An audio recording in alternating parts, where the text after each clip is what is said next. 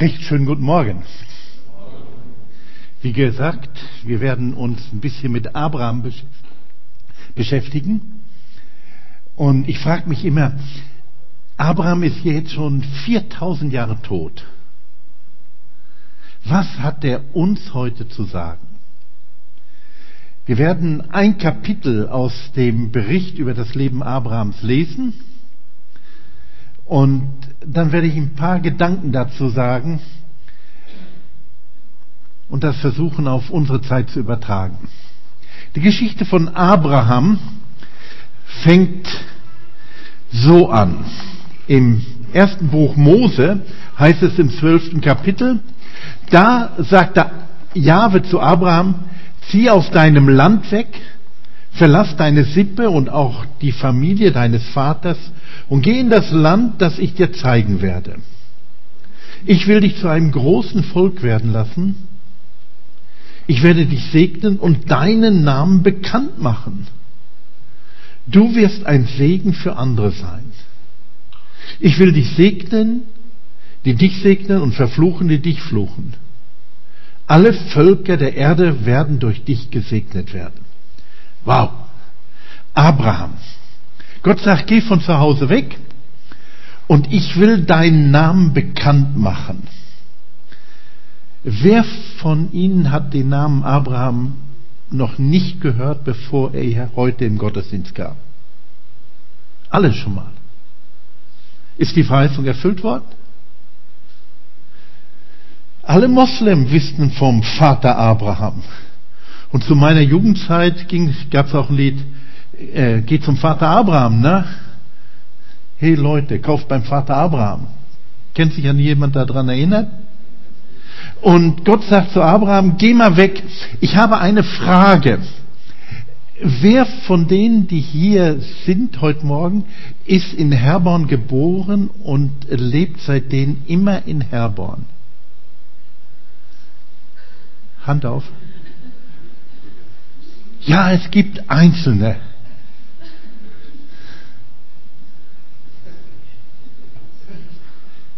Seid ihr alle zugereist? Schaut mal, äh, das ist eine Realität, die wir heute erleben, dass kaum jemand noch in dem gleichen Haus, in dem er geboren ist, äh, aufwächst und dort lebt. Irgendwie sind wir alle auf der Tour unterwegs. Also, Abraham, der hat nicht in Herborn gelebt, der ist nicht dort aufgewachsen, sondern in der kleinen Stadt oder großen Stadt Ur in Chaldea bei den Sumerern.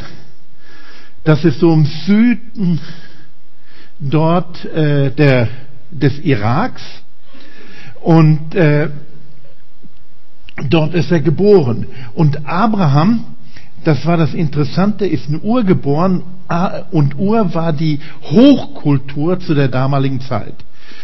Wer von euch hat sich schon mal mit dem Kreis beschäftigt, der 360 Grad hat? Alle, ne? In der Schule. Wisst ihr, warum die, Minu, äh, die Stunde 60 Minuten hat? Und die Minute 60 Sekunden? Das haben die Sumerer uns eingebrockt. Die haben den Kreis in 360 Grad eingeteilt. Die haben die Stunde in 60 Minuten eingeteilt. Und später kamen dann die 60 Sekunden dazu. Die hatten das Zwölfer-System.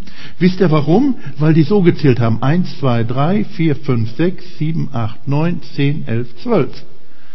Und so haben die an den Fingern gezählt. Und diejenigen, die sich mit Psychologie beschäftigt haben, wer hat jetzt schon mal was vom Enneagramm gehört? Das haben die Sumerer auch erfunden.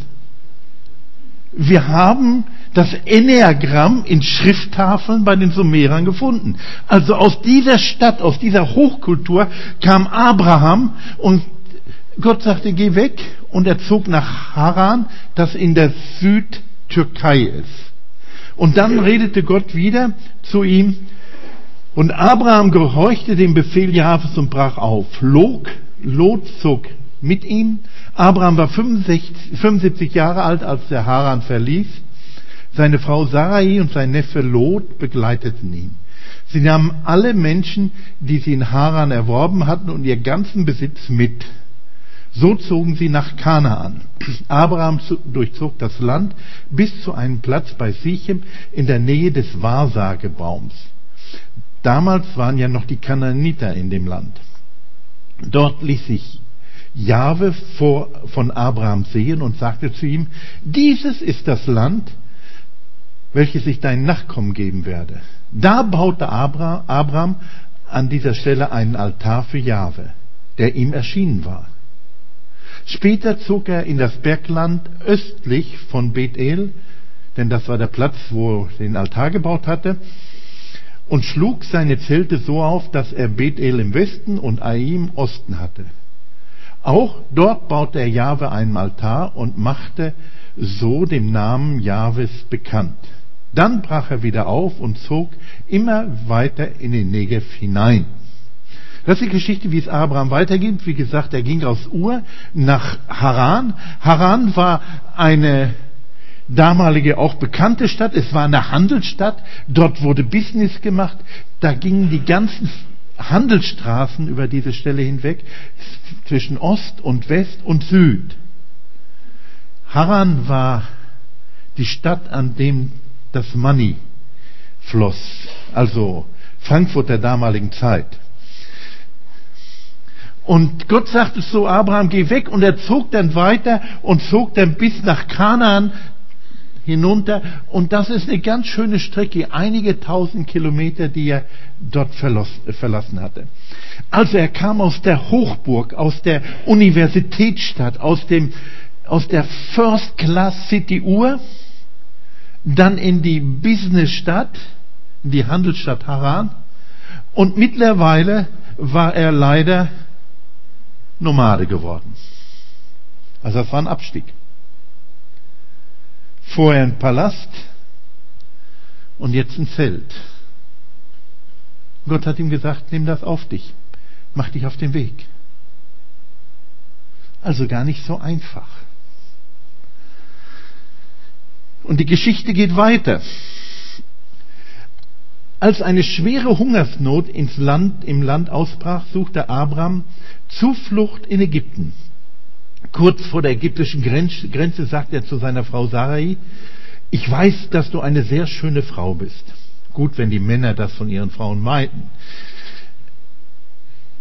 Wenn die Ägypter dich aber sehen werden und sagen sie, das ist eine Frau, und sie werden mich totschlagen, um dich zu bekommen, sage doch, dass du meine Schwester bist, dann werden sie mich deinetwegen gut behandeln und am Leben lassen.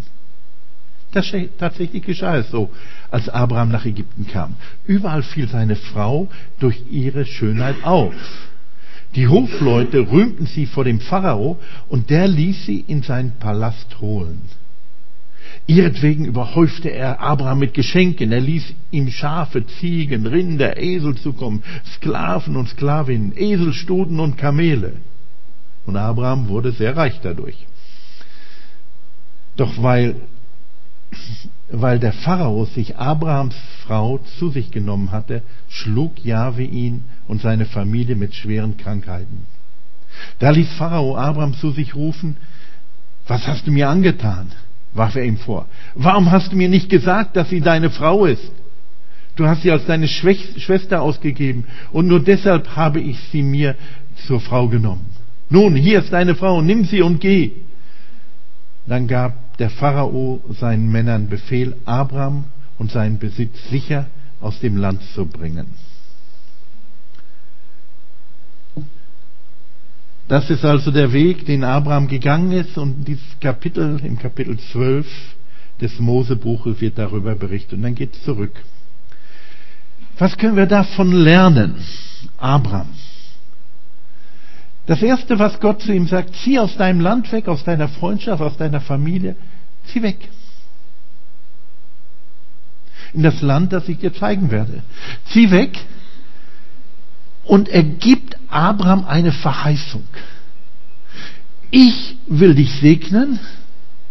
Ich will deinen Namen bekannt machen auf der ganzen Erde. Und durch dich soll jeder Mensch auf diesem Globus gesegnet werden. Also er hatte eine Verheißung. Zieh aus, aber er musste erstmal ausziehen. Er musste wegziehen. Und das ist gar nicht so einfach. Wer so oft umgezogen wie ist, wie ich, der weiß, dass es nicht immer einfach ist, die Zelte abzubrechen. Ja, wenn man Zelte hat, aber wenn man sich ein schönes Haus gebaut hat und dann zu sehen, geh jetzt weg. Und dennoch geht Abraham, weil er eine Sehnsucht in sich trägt, eine Sehnsucht nach dem Land der Verheißung, nach dem Land, da wird es gut sein. Und wie viele Menschen leben heute hier? Wie viele von euch haben eine Sehnsucht tief in dem Herzen nach dem Platz, wo es wirklich gut ist? Die Sehnsucht nach dem Land der Verheißung ist den meisten Menschen auf diesem Globus bekannt. Bist du dort, wo deine Sehnsüchte erfüllt werden?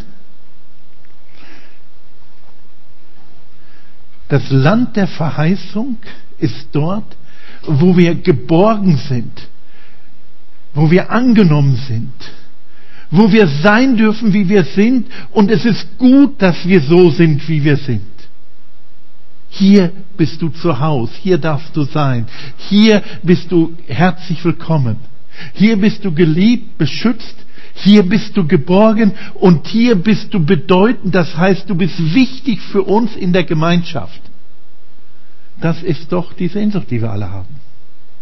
Und psychologisch gesehen ist das, wenn wir Geborgenheit und Bedeutung haben, dann haben wir Selbstwert. Wir finden, dass wir selber wertvoll sind. Und der Mensch braucht den Wert vor sich selber, dass er in den Spiegel schauen kann und sagt, ich bin wertvoll. Jesus sagt, liebe deinen Nächsten wie dich selbst. Wenn wir uns selbst als wertvoll erachten, dann erachten wir die anderen auch als wertvoll. Und das geschieht wirklich nur dann, wenn wir uns geliebt wissen, wenn wir aus der Liebe motiviert leben, dann haben wir Selbstwert. Und Selbstwert gibt uns Geborgenheit und Bedeutung. Das heißt, wenn ich geliebt bin, dann habe ich Geborgenheit. Und wenn ich selber liebe, dann bin ich irgendwie bedeutungsvoll für die anderen. Für die, die geliebt werden. Der Selbstwert entsteht nicht von alleine. Und den Selbstwert kann ich mir nicht einreden, indem ich sage, Johannes, du bist viel wert. Ich stehe vor dem Spiegel, du bist der Größte. Nein. Den Wert, den ich selber empfinde für mich und den du für dich empfindest, hängt davon ab, dass jemand anders, ein Du da ist, zu dem, der zu dir sagt, ich hab dich lieb, du bist mir wert. Und zu dem du sagen kannst, du bist mir wert, ich bin da für dich. Das heißt, wenn wir von der Liebe her bestimmt werden, empfinden wir Wert. Nur in unserer Gesellschaft, in unserer Welt ist das nicht so. Die meisten Menschen, weil sie Angst haben, weil sie im Selbstwert, in sich selbst bedroht werden, äh, sind sie von der Angst motiviert. Und da sagt Sigmund Freud uns, der Mensch ist bestimmt von der Sehnsucht nach Lust und Macht. Und das ist nur dann, wenn ich keine Geborgenheit empfinde, dann pervertiert sich dieses Bedürfnis, das Gott in uns hineingelegt hat, in die Sehnsucht nach Lust. Und wenn ich keine Bedeutung habe, weil ich nicht liebe, dann geht es um Macht.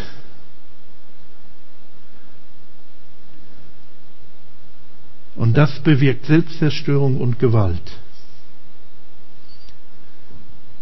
Und jetzt machen wir uns mal dessen bewusst, was hat das mit Abraham zu tun? Gott sagt, geh aus deiner Heimat weg. Geh von dem Platz weg, in dem du geliebt bist, in dem du Geborgenheit hast, in dem es Mauern um dich herum geht. Und geh in ein Land, das ich dir zeigen werde. Wenn man keine Geborgenheit und keine Bedeutung hat, dann macht dieser Verlust uns heimatlos, verloren. Verloren sein ohne Heimat, ohne den Platz der Geborgenheit ist schwer. Und wenn wir an die Flüchtlinge denken, die jetzt durch die Welt gehen, sind heimatlos. Derjenige, der in einem christlichen Elternhaus aufgewachsen ist, dessen Vater Pfarrer war, Friedrich Nietzsche, hat sein Glauben über Bord geworfen. Und er hat das tief erlebt, dass er letztendlich Geborgenheit und Bedeutung verloren hatte. Und gegen Ende seines Lebens fasst er sein Leben in ein Gedicht zusammen. Er hat es erst heimatlos genannt. Die Krähen schreien und ziehen schweren Flugs zur Stadt. Bald, bald wird es schneien. Wohl dem, der jetzt noch Heimat hat. Was stehst du starr und schaust rückwärts? Ach, wie lange schon? Was bist du Narr vor Winters in die Welt entflohen? Die Welt, ein Tor, ein Tor zu tausend Wüsten, stumm und kalt. Wer das verlor, was du verlorst, macht nirgends Halt. Nun stehst du bleich, zur Winterwanderschaft verflucht, dem Rauche gleich, der stets nach kälteren Himmel sucht. Flieg, Vogel, schnarr, dein Licht im wüsten Vogelton, versteck du nah dein blutend Herz in Eis und Ton. Die Krähen schreien und ziehen schweren Flug zur Stadt. Bald wird es schneien. Weh dem, der keine Heimat hat.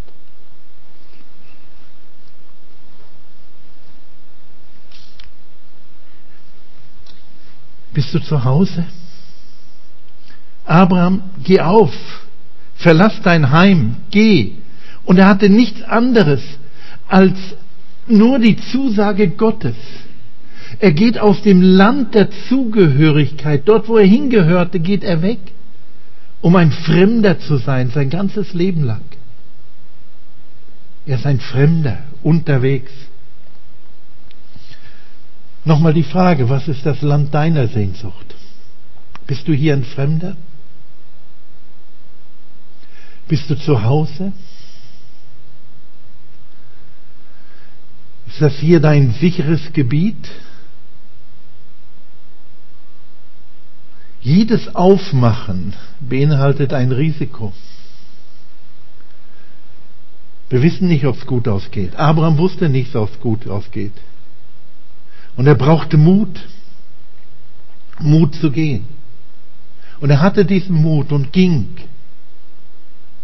Und ging mit seiner Familie, mit seiner Frau, mit seinen Kindern. Und er erlebte auch Angst. Wir haben gehört davon, er hatte Angst vor den Ägyptern, so dass er seine eigene Frau verleugnete. Er hatte Angst um so viele Dinge. Aber er machte sich auf den Weg. Aber über seinem Leben stand diese Aussage, ich will dich segnen.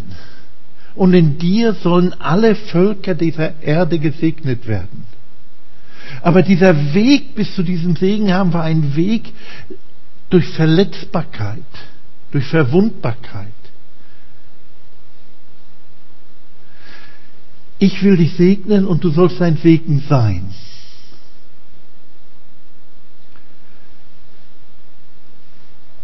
Als Abraham dort im Lande Kanaan war, als Fremder, als jemand, der irgendwie unterwegs war, da begegnet ihm Gott und sagt zu ihm, das ist der Platz, das ist der Ort, an dem ich dich haben will. Hier gehörst du hin und das Land werde ich dir geben. Und er hatte nur die Verheißung, ich will dich beschenken. Und Abraham nimmt das an.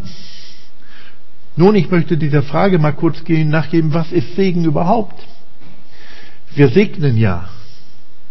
Ende des Gottesdienstes wird der Jürgen uns den Segen zusprechen. Stimmt's? Schön. Aber was ist Segen?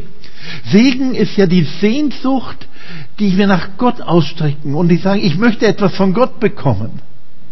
Und Segen ist nichts anderes als das wohlwollende Handeln Gottes in unserem Leben. Segen ist das, dass Gott mir gut tut. Und wenn die Botschaft ist, Gott will dir gut tun in dieser Woche, an diesem Tag, das Segen. Wenn wir das erleben, dass Gott uns gut tut. Und Gott tut uns gut, weil er uns liebt. Und Gott hat Riesenspaß daran zu segnen. Wusstet ihr das? Er freut sich immer, wenn er segnen kann, wenn er uns gut tun kann, wenn wir offen sind, wenn wir die Hand nach ihm ausstrecken und sagen, Herr, ich will das Gute, was du uns tust, was du tun willst. Hier bin ich. Und das gelingt aber nur dann, wenn wir uns aufmachen aus dem Platz unserer Sicherheit, aus der Komfortzone, wo wir uns geborgen fühlen und auf sein Wort hin handeln. Nur dann geschieht es, dass Gott uns seinen Segen, seine Zuwendung, all das, was er uns schenken will, wirklich schenken kann. Wenn wir sagen, ich regel mein Leben alles selber, dann wird es schwierig, weil wir nicht empfänglich sind für das, was Gott uns schenken möchte. Ich will dich segnen, du sollst ein Segen sein. Nun, Segen ist das wohlwollende Handeln Gottes in unserem Leben.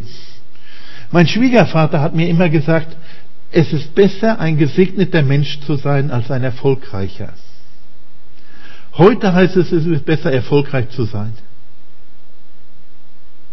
Es ist besser, gesegnet zu sein, als erfolgreich. Obwohl er ein erfolgreicher Mann war. Hat sich vom Hilfsarbeiter hochgearbeitet als, als stellvertretender Chef. Einzige, was er nicht machen durfte, er durfte die Firma verkaufen, aber er konnte seinen Chef nicht rausschmeißen. Denn der war der Besitzer des Unternehmens. Aber es ist besser, ein gesegneter Mensch zu sein, als ein erfolgreicher.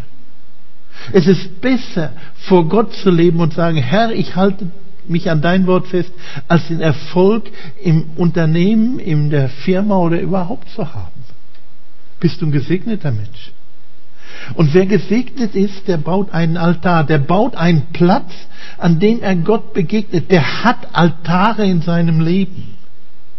Und der Gottesdienst hier ist so ein Altar. Wir kommen hierher, Herr, ich möchte dir begegnen. Rede du zu mir. Handle du. Wirk du in mein Leben hinein. Verändere mein Leben. Man baut Altare. Abraham baut einen Altar. Er hat viele Altare gebaut. Manche schwierige. Zum Beispiel auf Moria, diesem Berg, wo er Isaak opfern sollte. Wo er das dann einen Stellvertreter dafür bekam. Auf dieser Stelle wurde dann hinterher der Tempel gebaut. Der Brandopferaltar. Der Tempel in Jerusalem. Der Altar ist der Platz der Begegnung mit Gott. Und es wird zur Platz der Verkündigung dieses Gottes. Abraham heißt es, er machte den Namen Jahwes bekannt in der damaligen Zeit in der Gegend. Wo ist der Platz, an dem Leute zu dir kommen und erkennen, in dem Leben dieses Menschen handelt Gott? Liebe Leute, bist du jemand, der sich von Gott geliebt weiß? Von Gott geführt weiß, von Gott gesegnet weiß, dann teil das einfach mit. Erzähl davon. Erzähle, was Gott dir bedeutet. Gar keine großen Dinge. Und manchmal auch einfach beten. Einfach vor anderen beten. Ich weiß nicht, ob du bei McDonalds betest. Ich, er geht ja nicht nach McDonalds, aber an die Imbissbude mal eine Currywurst essen. Betest du, Herr, danke? Und mach laut, warum nicht?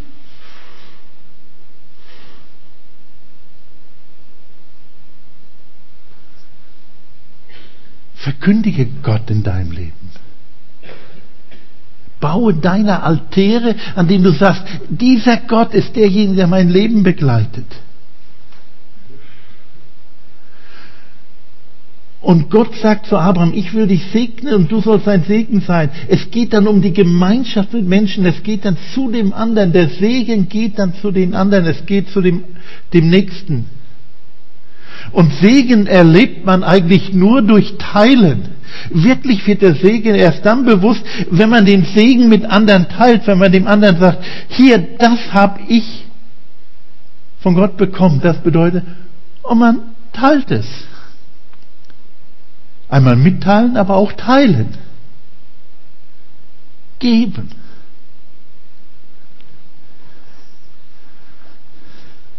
Du sollst ein Segen sein. Hätte Abraham sein Leben nicht mit uns allen geteilt und sein Nachfahre, Jesus von Nazareth, hätte er sein Leben, dieser hätte sein Leben nicht mit uns geteilt, wir wären alle verloren und gingen die Irre wie Schafe.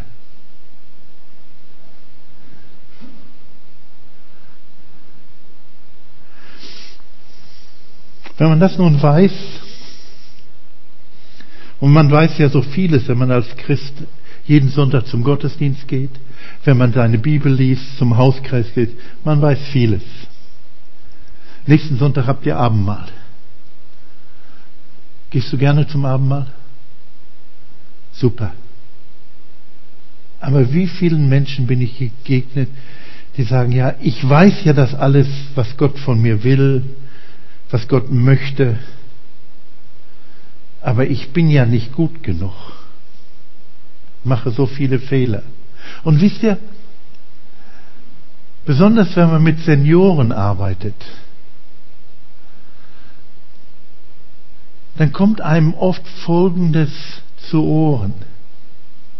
Und ich kann es nachvollziehen. Reicht das denn, wenn ich vor dem Thron Christi stehe? Bin ich denn gut genug? Wenn die Leute doch wissen würden, wie es oft in meinem Herzen aussieht.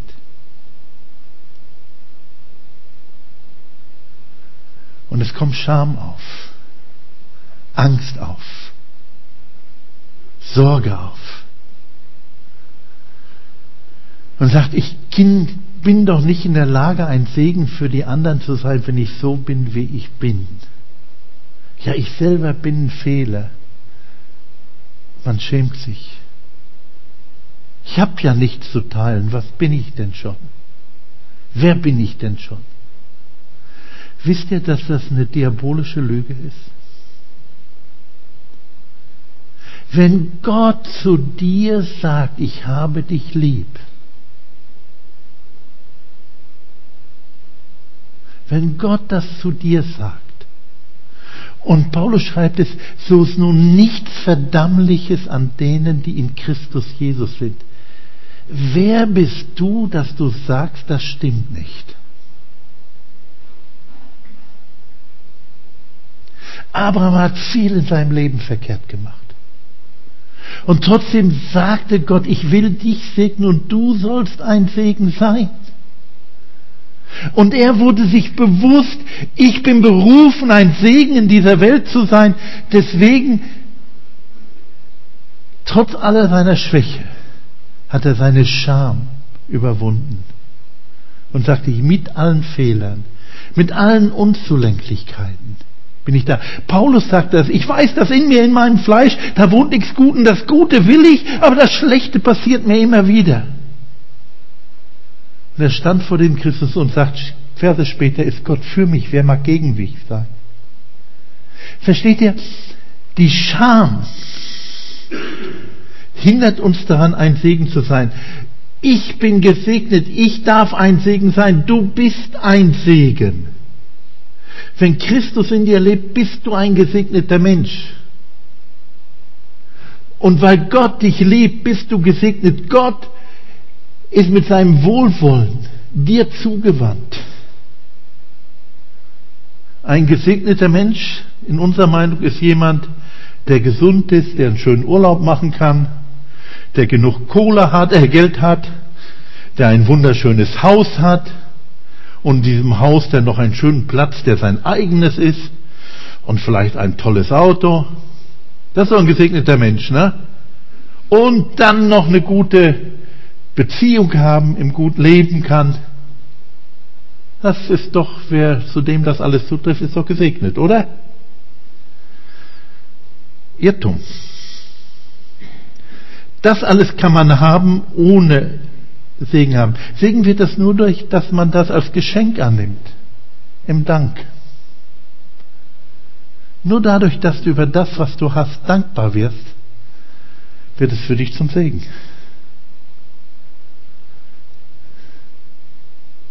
Wenn du es als selbstverständlich, als deinen eigenen Verdienst ansiehst, hast du keine Beziehung damit zu Gott. Erst durch Dank wird es zu Segen und letztendlich werden wir erst dadurch reich, wenn wir das, was wir haben, mit anderen teilen. Ein Segen sind für andere, andere beschenken.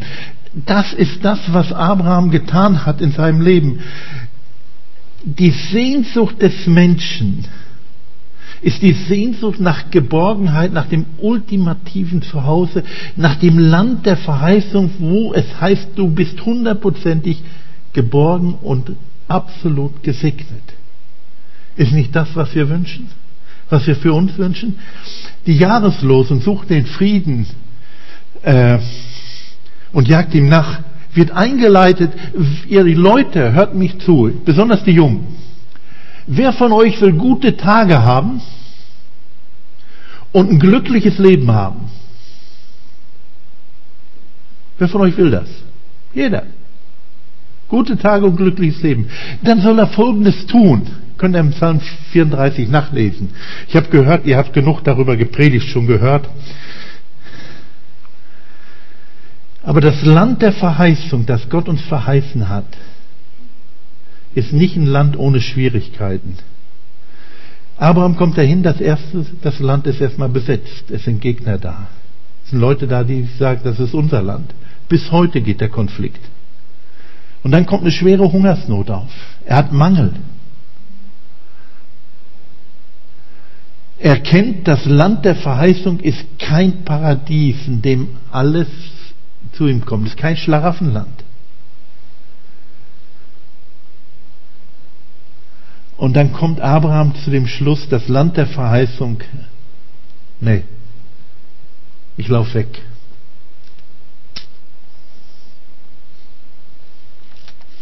Er macht sich auf den Weg. Diesmal nicht, weil Gott ihm schickt, sondern weil er vor der Situation, vor den Schwierigkeiten wegläuft. Ab nach Ägypten. Dort gibt es genug zu essen. Ab nach Ägypten. Und dann wird es schwierig. Er kriegt Ärger mit seiner Frau, sagt, das ist nicht meine Frau und so. Äh, wie oft hast du denn auch vielleicht in deinem Leben gesagt, nichts wie weg? Gott hat auf deinem Leben eine Berufung gelegt, hat zu dir geredet, hat dir Verheißung gegeben und du bist dieser Berufung weggelaufen.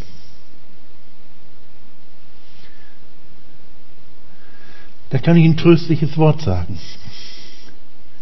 Wer aus der Berufung Gottes wegläuft, dem geht Gott selber nach. In der Offenbarung steht ein interessanter Vers. Sieh, ich stehe vor der Tür und klopfe an. Wer die Tür aufmacht, zu dem werde ich eingehen und das Mahl mit ihm halten. Diese Aussage wird manchmal benutzt, um Menschen, die keine Ahnung von Jesus haben, sagen, mach deine Herzenstür auf und lass Jesus rein. Haben wir schon gehört, ne?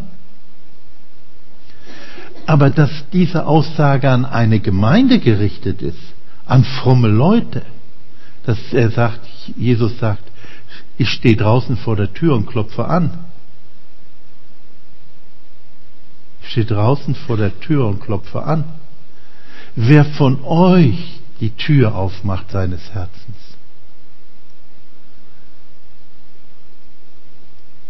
Du hast vielleicht vor 40, 50 Jahren mit Jesus angefangen, deine Herzenstür aufgemacht. Aber in der Realität deines heutigen Lebens bist du davon weggelaufen. Aus der Gemeinschaft mit Gott, aus der Beziehung mit ihm. So wie Abraham aus dem Land der Verheißung weglief, weil es Schwierigkeiten dort gab, weil es Not gab. Vielleicht innerlich hast dich von der Gemeinde verabschiedet, weil Herborn nicht die beste Gemeinde ist. Hier gibt es Menschen. Und hier gibt es Macken und Fehler. Und hier hat man gestritten. Und dann verabschiedet man sich innerlich und läuft weg. Da sagt Jesus dir heute, pass mal auf, ich stehe vor deiner Tür und klopfe an. Mach die Tür auf. Abraham, kehr um in das Land deiner Verheißung. Lauf nicht weiter weg. Und eines, das Versagen von gestern hindert Gott nicht, dich heute hundertprozentig zu segnen. Selbst im Weglaufen Abrahams wurde er reich beschenkt gesegnet. Er hat seinen Reichtum in Ägypten geschenkt bekommen und ihn mitgenommen. Seine Herden sind gewaltig vergrößert worden. Er ist zu der geworden durch diese Sache, weil Gott ihn trotzdem gesegnet hat, deine Schuld von gestern hindert Gott nicht, dich heute zu segnen. Ich will dich segnen. Ich will dir wohl. Ich will in deinen Leben, deinen Alltag hinein handeln. Brauchst du irgendwo das Handeln Gottes in deinem konkreten Alltag? Dann sag es ihm heute. Sag es ihm jetzt. Mach dich auf in das Land deiner Verheißung. Geh hin. Bleib nicht heimatlos. Die weiteste Reise beginnt mit einem kleinen Schritt. Wenn du sagst, dass die Reise ist zu weit, fang heute mit einem kleinen Schritt an, indem du einfach sagst, Herr, hier bin ich. Hier bin ich. Rede zu mir. Verändere mich. Und führe mich zu dem Platz und zu dem Lebensstil, in diese Art von Leben, die du willst. Dass Menschen erkennen, dass ich jemand bin, in dem du relevant bist. Herr Jesus, hilft, dass Johannes Clement ein Mensch ist, in dem, durch den Menschen erkennen, dass du ein lebendiger Gott bist, dass du mit ihm bist. Das ist mein Gebet. Ein kleiner Schritt, gar nichts Großes. Zugeben, dass wir seine Hilfe brauchen. Es braucht Mut, das zu tun, was Gott von dir will. Abraham, mach dich auf. Verlass dein Heimatland. Werd heimatlos. Nur weil ich dich lieb habe, weil ich dir wohl will, weil ich dich beschenken will, weil ich dich segnen will, sagt Gott zu Abraham. Mach dich auf. Verlass deine Sicherheit. Es braucht Mut dazu. Und das ist das Geheimnis des Lebens mit Gott. Jesus sagt, kommt her zu mir alle. Kommt her und lasst euch beschenken, lasst euch segnen. Und dann mit diesem, was ich euch schenke, geht hinaus in alle Welt. Dass die Spannung, bei ihm zu Hause zu sein und dieser Welt heimatlos zu sein. Oder wie es heißt, wir haben hier keine bleibende Stätte, die zukünftige suchen wir. Aber diese Spannung, bei ihm geborgen zu sein, hundertprozentig geliebt, und ich darf ihn wieder lieben. Und er sagt zu mir, du bist mein liebes Kind. Aber wie mich der Vater gesandt hat, so sende ich dich, so sende ich euch. Aber Abraham, mach dich auf. Geh. Amen.